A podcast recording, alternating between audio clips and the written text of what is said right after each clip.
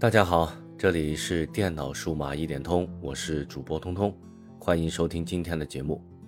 在今天的节目开始之前呢，我想问一下那些经常使用电脑的朋友们，那就是在你们的电脑使用过程中，有没有遇到蓝屏的问题？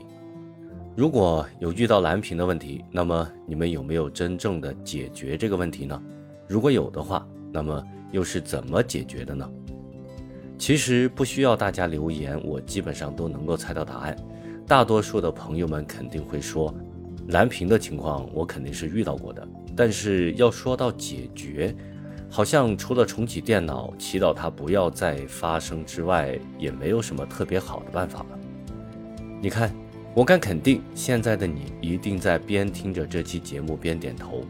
其实，关于电脑蓝屏这个情况，很多时候我们都能够通过重启电脑来获得一定的解决。不过，蓝屏这个东西也基本上算是和玄学扯到一起了。很多时候呢，我们就只是简单的用键盘打个字都会蓝屏。所以，关于蓝屏这个东西，我们究竟应该如何去对待呢？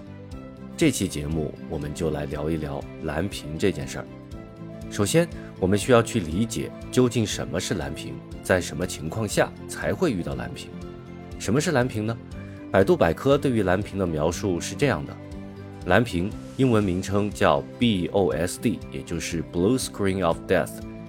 从专业的角度讲，这一术语被定义为是指当微软 Windows 崩溃或停止执行。由于灾难性的错误或者内部条件阻止系统继续运行下去时所显示的蓝色屏幕，呃，是不是觉得不怎么懂？其实对于普通人来说，我们只需要知道，一旦遇到蓝屏，那么在绝大多数的情况下，只会是两方面的问题：第一是硬件问题，第二呢就是软件问题。硬件问题可能很多人还比较好理解，但是软件问题就不一定了。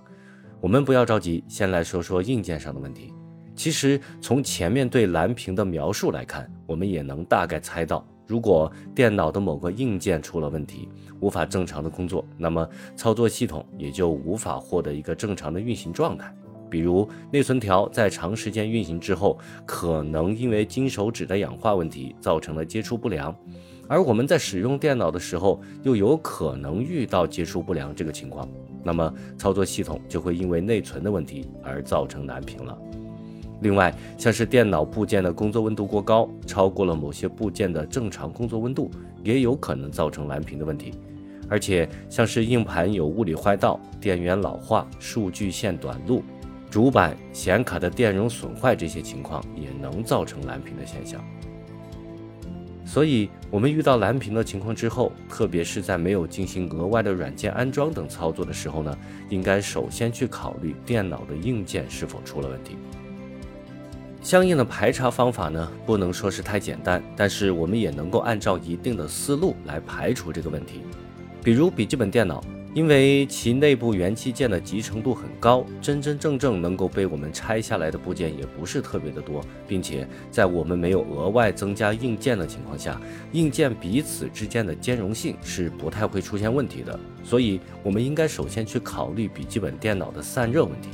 如果你能够很明显的发现笔记本电脑在工作的时候和平时的温度很不一样，那么我们就要首先去考虑清理笔记本电脑内部的灰尘。更换散热硅脂这样的操作，同时呢，如果内存是可拆卸的话，我们也可以把内存拆下来，用橡皮擦擦一下内存条的金手指，然后再通电开机，看看蓝屏的问题有没有得到改善。而对于台式机，特别是 DIY 的台式机来说，硬件彼此之间的兼容性呢是不及品牌机和笔记本电脑的，所以我们还得把情况分得更加细一些。如果你的电脑是才配上不久就频繁的遇到蓝屏的问题，那么更大的可能性是出在硬件的兼容性上面。这个时候，因为离我们购买的时间很近，所以我们可以很方便的去得到销售方的支持，来排除掉这方面的问题。而随着使用时间的增加呢，我们对于蓝屏原因的排查思路，其实也是从温度。硬件接触不良、电源是否损坏这些层面去找，所以也就不再赘述了。好了，聊完了硬件，我们再来看看软件。其实，针对软件造成系统蓝屏的情况，可能和大家想象中的还不太一样。因为软件层面的问题而造成蓝屏的情况其实也不少，而且我认为在多数情况下，我们遇到的蓝屏问题，在很多时候都是和软件相关联的。比如我们在更新了驱动程序之后，如果频繁的遇到蓝屏的问题，那么很有可能在卸载了驱动，退回到上一版驱动就能够解决这个问题。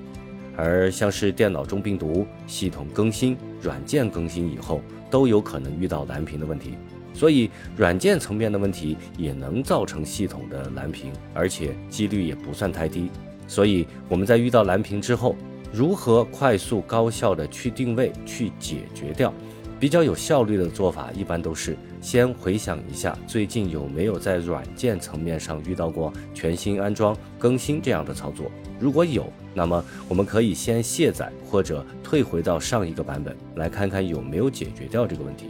如果没有呢，我们再从硬件层面去找原因。如果还是没有办法解决问题呢，我们还可以通过重装系统这样的操作来进一步的去进行排除。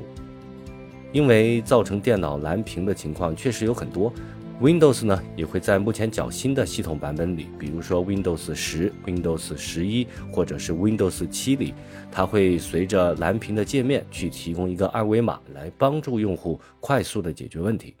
但实际上，这个二维码对于大多数人来说也没有太大的用处。普通的用户要尽量去避免蓝屏情况的发生呢，无疑还是要去养成一个良好的使用习惯。比如，尽量保持电脑工作在一个良好的外部条件下。平时使用电脑的时候呢，也可以考虑去安装系统防护软件，也尽量不要安装来源不明的软件。同时呢，在驱动和系统的更新这个层面上，不要第一时间去更新。在系统运行没有问题的情况下，可以考虑暂缓或者是跳过相应的更新。好了，时间也差不多了。关于蓝屏这个话题呢，我们就先聊到这里。如果你有相关的问题需要询问的话，那么可以选择采用留言或者是私信的方式，让我们大家一起来帮助你。这里是电脑数码一点通，我们下期再见，拜拜。